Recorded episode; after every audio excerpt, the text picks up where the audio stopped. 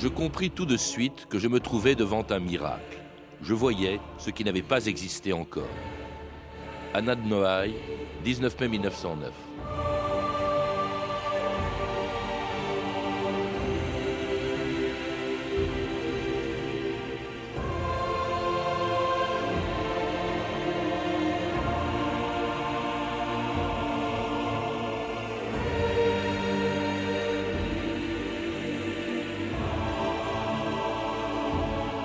2000 ans d'histoire.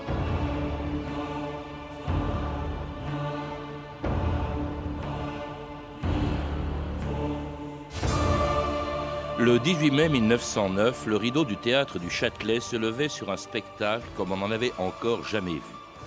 Dans sa loge, Serge Daguilev se demandait quelle serait la réaction du public. En créant les ballets russes, il avait entrepris de faire découvrir aux Français une nouvelle génération de peintres, de musiciens, de chorégraphes et d'écrivains russes qui allaient placer leur pays à l'avant-garde de l'art et de la littérature en Europe. Une extraordinaire collection de talents réunis pour écrire les livrets, dessiner les décors ou mettre en scène un corps de ballet qui a marqué jusqu'à aujourd'hui l'histoire de la danse. Je compris tout de suite que je me trouvais devant un miracle, écrivait le lendemain la comtesse de Noailles. Je voyais ce qui n'avait pas existé encore. Je n'ai jamais rien vu d'aussi beau, ajoutait Marcel Proust, tandis que Cocteau s'exclamait Le rideau rouge s'est levé sur des fêtes qui bouleversent la France et qui entraînent une foule en extase. C'était le début d'une aventure qui, en 20 ans, allait révéler quelques-uns des plus grands artistes et écrivains du XXe siècle. À peine connus à l'époque, ils s'appelaient Cocteau, Stravinsky, Prokofiev, Picasso, Apollinaire, Satie, Matisse, Nijinsky, ou le danseur et chorégraphe Serge Diffard, qui n'avait que 4 ans en 1909, mais qui connaissait par cœur l'histoire de ces ballets russes où il avait fait ses débuts. J'ai entendu par Diaghilev lui-même les récits de cette extraordinaire première des ballets russes qui a bouleversé le monde et que jusqu'à aujourd'hui, 40 ans plus tard, le monde encore reste sur ce charme de cette révolution extraordinaire dans l'art. Première ouverture de cette soirée portée sur les danses barbares par les artistes russes avec la musique russe, avec le dynamisme du peuple slave. Il y avait, si on peut dire, les sangs nouveaux et Diaghilev versés des Russies en France.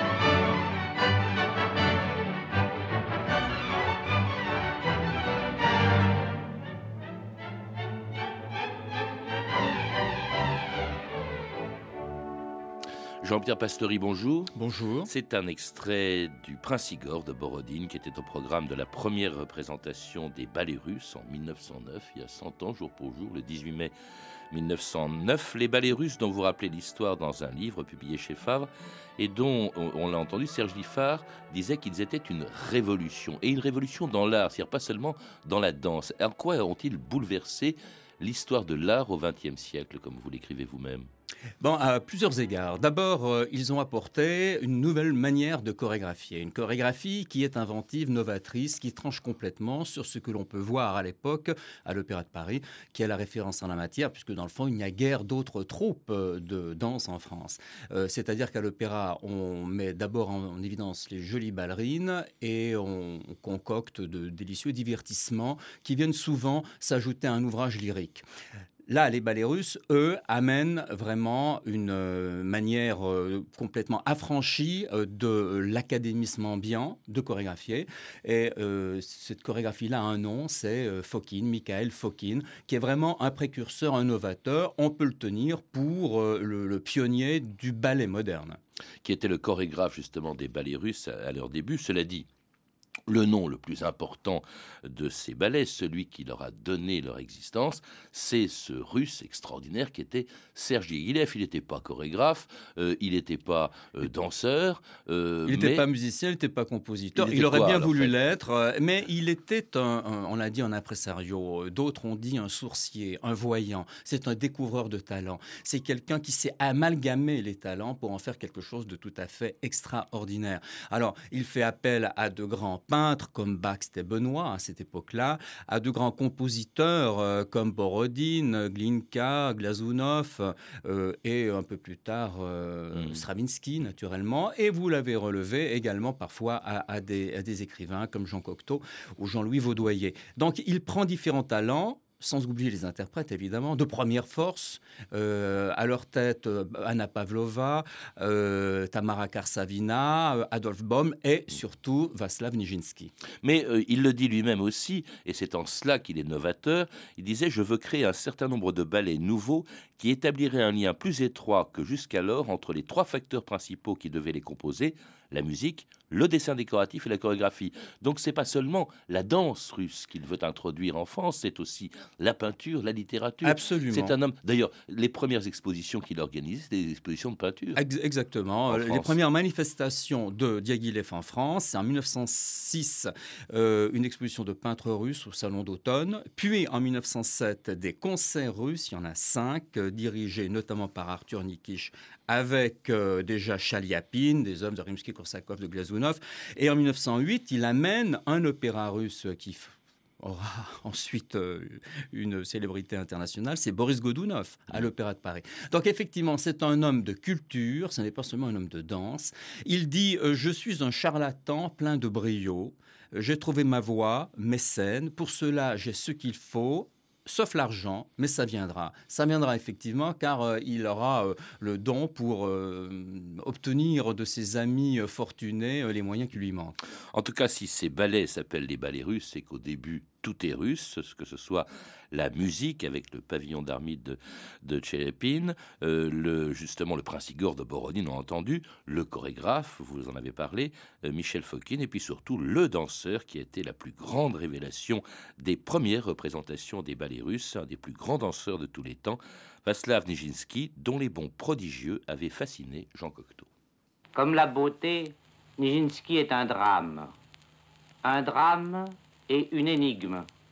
Ce jeune homme dont la musculature déformait les vêtements et dont le haut cou, sortant d'un col dur, soutenait une petite tête simiesque aux cheveux rares, ce jeune homme d'allure ingrate et bourrue, car il vivait enfermé dans son rêve, ce jeune homme sortait de sa loge et entrait sous les projecteurs avec une telle beauté, une telle puissance de grâce, tout lui était dense l'immobilité comme le saut, et le geste, et le regard, et la manière de tourner la tête de gauche à droite, et de droite à gauche. Je l'ai vu vaincre les lois de l'équilibre, s'envoler en ligne droite par la fenêtre du spectre de la rose, je l'ai vu mourir sous la neige de Petrouchka et nous faire pleurer par un geste, je l'ai vu saluer euh, d'une sorte de charmant salut militaire, dans une tempête d'applaudissements et devant des salles debout qui refusait de se rasseoir.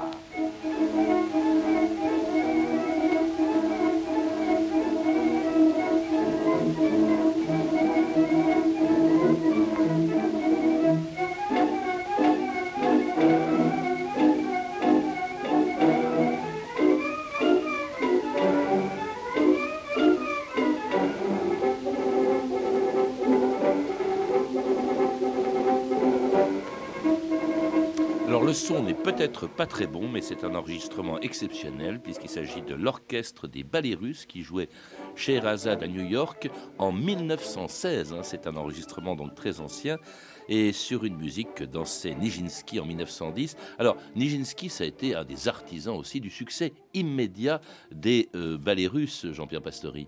Oui, parce que euh, Nijinsky est un danseur à l'opéra, il y a d'abord des danseuses, il y a éventuellement quelques faire-valoir masculins, mais euh, ils ne se comptent sur les doigts d'une main.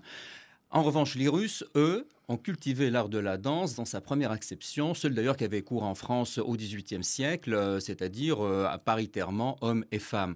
Et il y a de magnifiques ballerines comme Pavlova et Kersavina, mais il y a également un danseur, c'est Nijinsky. Il a, euh, Cocteau le racontait tout à l'heure, cette, force exceptionnelle, cette qualité d'expression fantastique dont d'ailleurs Stravinsky a pu dire que dans le rôle de Petrouchka, il n'avait jamais vu quelqu'un d'aussi émouvant sur scène. Vaslav Nijinsky est tout cela, c'est un, personnage qui vient d'ailleurs, d'ailleurs. De Russie. Euh, c'est là, que Diaghilev l'a découvert en 1908. Oui, euh, c'est là qu'il l'a découvert au, Marinsky. Euh, il l'a pris pour sa première tournée française, donc en 1909, au théâtre du Châtelet. Et puis ensuite, autour de Nijinsky, qui, pour des intrigues internes au Marinsky, a dû quitter cette compagnie, il a monté une compagnie qui est donc devenue permanente à partir de 1911. Il faut savoir que les ballets russes, c'est 1909-1929 et qu'en 1911, la troupe devient permanente. Auparavant, les deux premières saisons, c'est uniquement pendant les vacances d'été des théâtres impériaux. Alors, en tout cas, Nijinsky est capable d'exploits absolument insensés. Il, avait, faisait un bond extraordinaire qui lui donnait le sentiment qu'il restait en suspension dans l'air. Et j'ai lu dans, dans, un de vos livres sur la danse, j'ai lu ceci quand on lui disait comment est-ce qu'il faisait. Euh, Nijinsky répondait, c'est très simple, vous sautez et vous vous arrêtez en l'air pendant un moment. C'était extraordinaire, c'est bon de, de Nijinsky, c'était l'attraction des Oui, alors il y avait ce côté virtuose, mais il y avait également le côté expressif qu'on a trouvé dans Petrushka, mais également dans un ballet qui fera euh, scandale, c'est l'après-midi d'un faune. Oui, alors justement, l'après-midi euh, d'un faune, là, on n'est plus en tout cas avec un compositeur russe, puisque c'est Debussy. On y reviendra d'ailleurs sur, sur ce fait que ces ballets russes sont de moins en moins russes. Mais alors ça provoque un scandale, une tempête. Le directeur du Figaro condamne l'interprétation de Nijinsky, nous avons vu un faune incontinent, vil, au geste d'une bestialité érotique et d'une lourde impudeur. Et oui, parce que c'est un ballet érotique. Euh, la fin euh, du ballet euh, tel que Nijinsky, chorégraphe, il faut bien le relever, à ce moment-là, il n'est plus seulement danseur, mais il est chorégraphe. il chorégraphiera en tout et pour tout quatre ballets, mais qui tous sont marquants. Eh bien, c'est à la fin du ballet, c'est une espèce d'orgasme sur le voile, oublié par une nymphe. Et le faune, évidemment, bah, se satisfait euh, à son souvenir. Alors un scandale qui n'est rien auprès de celui euh, que les ballets russes allaient provoquer un an plus tard en créant le Sacre du printemps qui allait rendre Stravinsky célèbre et provoquer un autre scandale dont se souvenait encore Jean Cocteau 50 ans plus tard. Sacre du printemps avait été le scandale type. Et euh, le scandale est venu de ce que les, les habitués du ballet russe euh, n'y comprenait rien, et que derrière les loges de Corbeil, il y avait tous les jeunes de Montparnasse, qui en sont presque venus aux mains avec les, les, belles dames qui occupaient les loges. Je vois toujours la, la vieille comtesse de Pourtalès debout dans sa loge de Corbeil, agitant son éventail de plumes d'autruche et criant Depuis 60 ans, c'est la première fois qu'on ose se moquer de moi. Euh, une autre fois, j'étais entré pour, euh, pendant le prélude euh, dans une loge et j'ai entendu une dame dire parce que Goldschmann, le chef d'orchestre, me ressemblait un peu de dos. Il avait la même chevelure que moi.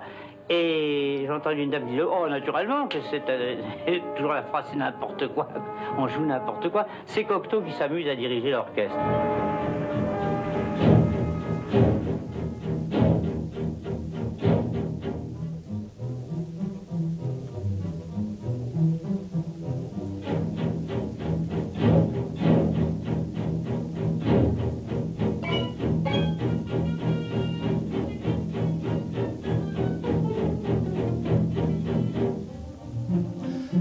Ce n'était pas Cocteau qui dirigeait l'orchestre, c'était la plupart du temps Stravinsky lui-même, comme dans cet enregistrement exceptionnel aussi du Sacre du Printemps en 1929 le massacre du printemps, disait-on. Alors comment expliquer ce scandale? Aujourd'hui, ça fait plus scandale du tout, le sacre du printemps, mais euh, à l'époque, c'était une véritable bataille d'Hernani. Oui, alors il y a la musique qui choquait, qui heurtait certaines oreilles, euh, raison pour laquelle on, a appelé cette œuvre également le massacre du tympan. Mais il y avait la danse, encore plus pour choquer. Parce que la danse, c'était les pieds en dedans, par exemple, euh, alors que la danse académique, classique, veut évidemment, repose sur une des règles d'or qui l'en dehors. Euh, des gestes, euh, par exemple, de paume de la main contre la joue, qui faisaient hurler dans la salle, appeler un, appeler un docteur, appeler un dentiste. Enfin, les gens ne comprenaient pas cette gestuelle de Nijinsky. Hein. C'est une chorégraphie de Nijinsky, euh, qui était totalement novatrice. C'est un, ballet qui rompt avec tout ce qu'on a entendu déjà et, vu ensuite. Alors, il aura une brève existence dans la chorégraphie de Nijinsky. Huit représentations je crois. Exactement. Après, c'est un peu repris. Puis ensuite, Massine a fait une deuxième chorégraphie euh, sur cette même musique. Mais il y a quelques années, euh, des, anglo-saxons ont reconstitué la chorégraphie et ça donne maintenant une idée de ce que ça pouvait être à l'époque parce qu'on a reconstitué les décors, les costumes et donc la chorégraphie. Et franchement dit, ça reste très, très jeune d'allure. Alors, c'était en, en 1913, une année qui a quand même été une année charnière.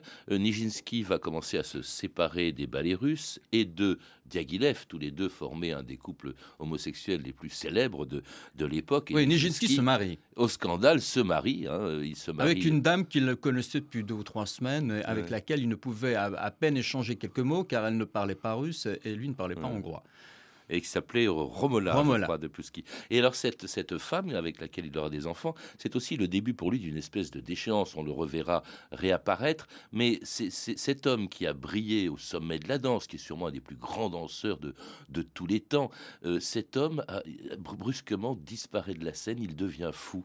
Euh, Jean-Pierre Pastory. Oui, à partir de 1919, euh, il y a déjà des quelques signes précurseurs, mais à partir de 1919, il est vraiment malade.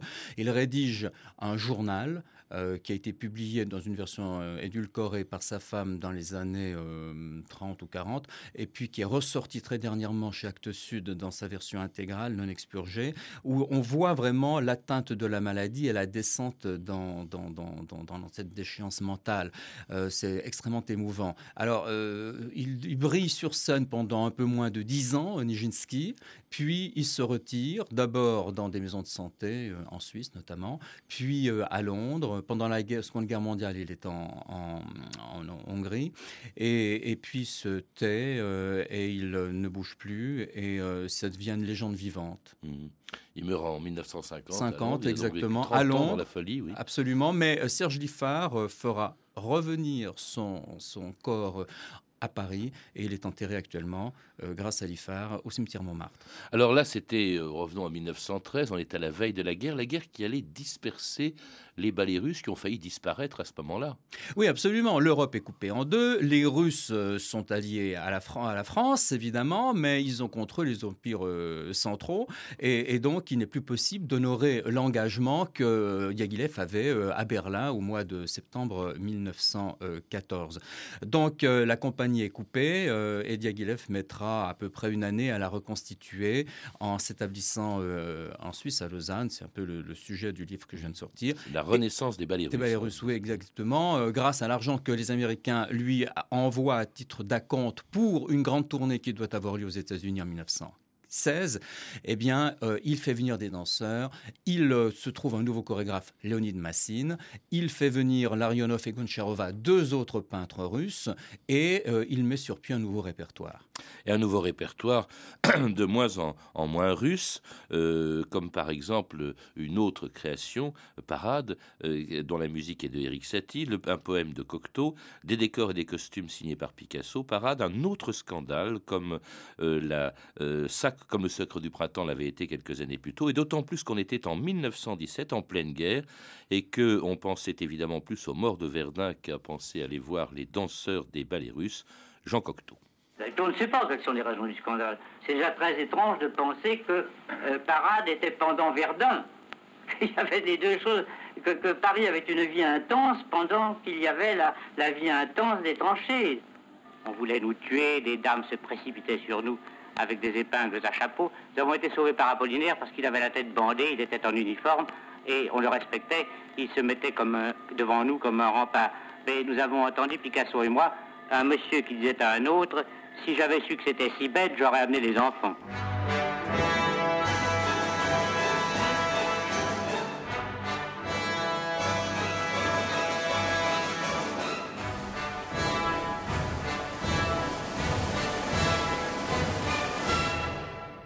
Parade, Eric Satie. Un autre scandale. On a l'impression que toute l'histoire des ballets russes est, comme ça euh, ponctuée par des scandales, Jean-Pierre Pastory. Oui, euh, déjà la musique, là, avec euh, notamment une machine à écrire, un revolver, etc. Et puis, sur scène, une parade de forains, une jeune fille américaine, un impresario chinois, enfin, bon, des personnages complètement absurdes dans le contexte de la guerre.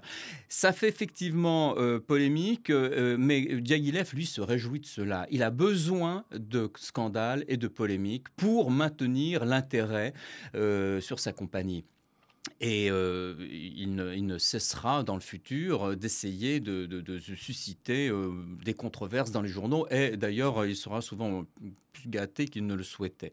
En fait, c'est une compagnie qui innove. Et pour innover, évidemment, il faut toujours provoquer. Et à la fin, c'est-à-dire dans les années 20, puisque je l'ai dit, elle se termine en 1929, cette grande aventure artistique, et eh bien, dans les années 20, il y a des moments où on a le sentiment que c'est la nouveauté pour la nouveauté. Le, le filon euh, s'épuise. Alors au début, effectivement, les premières années, c'est très russe, et ensuite, euh, après la guerre, c'est un peu plus européen, avec mise à contribution euh, de compositeurs français, de peintres de l'école de Paris. vous avez cité Picasso, mais il y en a, il y en a d'autres. mais c'est ça justement. Quand vous disiez que c'était un sourcier, Diaghilev, on se dit bon, il a créé les ballets russes, mais en même temps, il révèle des quantités de talents qui n'ont rien à voir a priori avec la danse. On citait dans Parade le fait que c'est Cocteau qui fait le poème, c'est Picasso qui peint les décors, et encore une fois, euh, il y attachait une énorme importance, Diaghilev au, au, décor, c'est Satie qui faisait la musique, on n'est plus très russe là-dedans.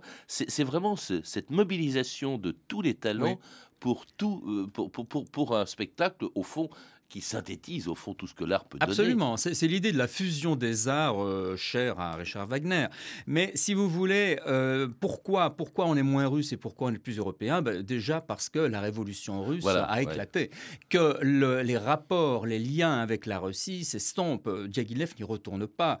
Euh, Stravinsky aura les, plus grands mal à obtenir les rentes que, qui, lui étaient dues. il aura bien des difficultés à vivre. Et donc, au contact de tout le milieu culturel parisien, aussi anglais, mais surtout parisien, euh, Diaghilev euh, va euh, puiser dans, les forces vives, qu'il s'agisse d'éléments du groupe des six comme Millot, Poulenc ou Auric, ou donc, on, l'a dit, des, peintres de l'école de Paris, Rouault, Utrillo, Braque, Picasso, bien sûr. Mmh.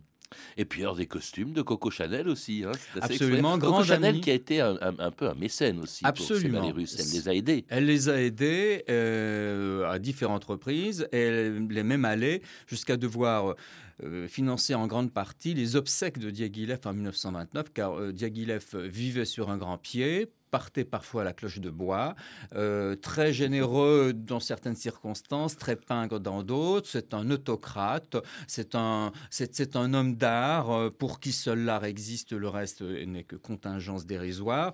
Euh, et, il vit avec, avec au, voisinage de, personnes comme Missia Serre, grande amie de Coco Chanel, et grande égérie de multiples peintres, et de donc Coco Chanel elle-même, qui le soutiendra longtemps. Et puis en découvrant toujours de nouveaux talents, justement, comme euh, un certain nombre, d'ailleurs, dont un certain nombre vont venir de la Russie bolchevique, qu'ils préfèrent euh, fuir, comme Serge Liffard, qui est entré au ballet russe en 1923, justement, après avoir fui la Russie. Le 13 janvier, donc, j'ai rencontré ici à Paris Diaghilev, et le 15 février 1923, je suis à Monte Carlo. Alors, en découvrant cette paradis terrestre après la Russie, j'écoute dans une petite salle, mais c'était la salle de ballet russe, j'ai entendu la musique, j'y entre et je vois un homme qui ressemble à un singe. Il était au piano, il a cassé les, les, les claviers, et puis...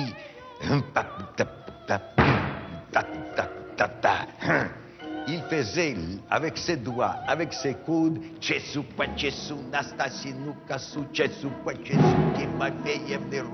Et puis, j'ai reconnu que c'était l'auteur du sac du printemps qui, justement, préparait les noces de cette année 1923.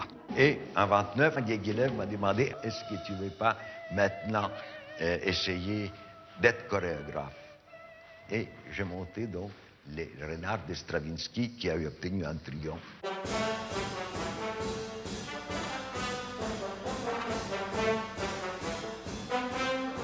Et oui, mais le triomphe du renard, Liffard l'obtiendra surtout à l'Opéra de Paris, dont il était devenu le, chorégraphe en 1929. 1929, vous le disiez, c'est la fin, au fond, des ballets russes. Jean-Pierre Pastery, ils euh, disparaissent en même temps que leurs créateurs.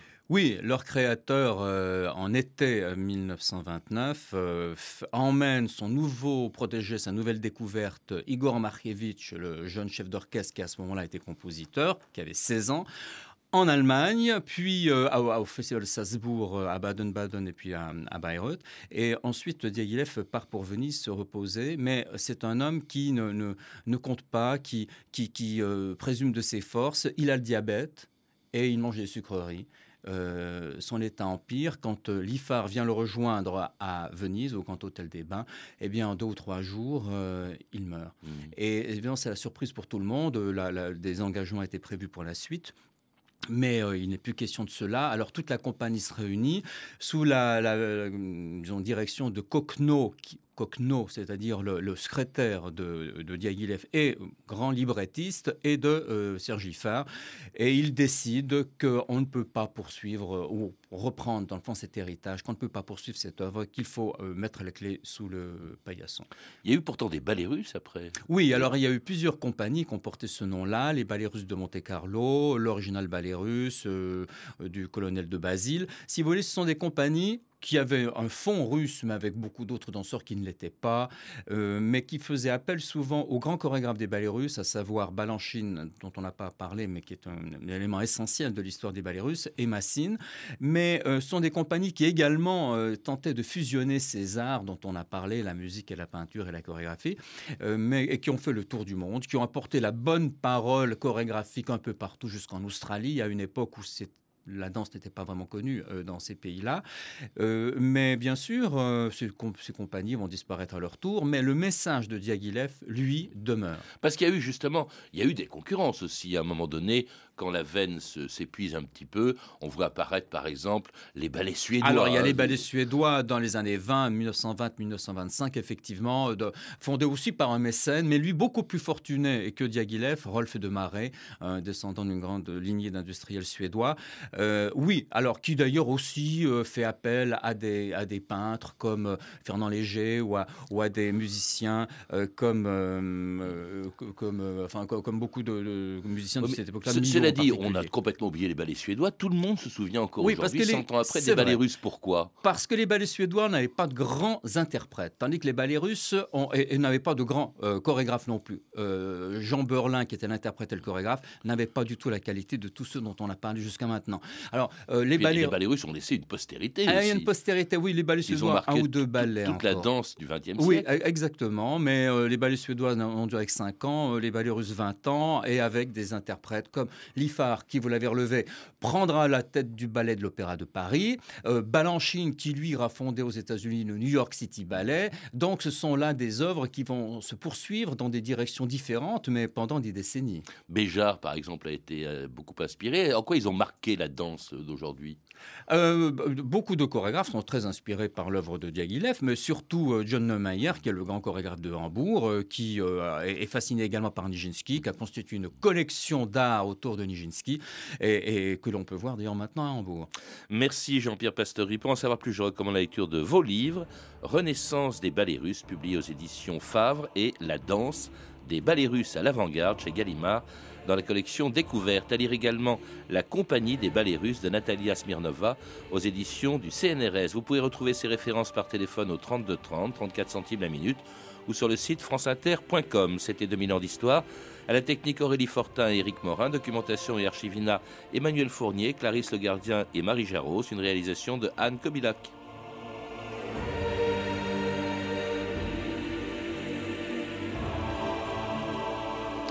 Demain, dans 2000 ans d'histoire, il y a 35 ans, Valéry Giscard d'Estaing devenait président de la République.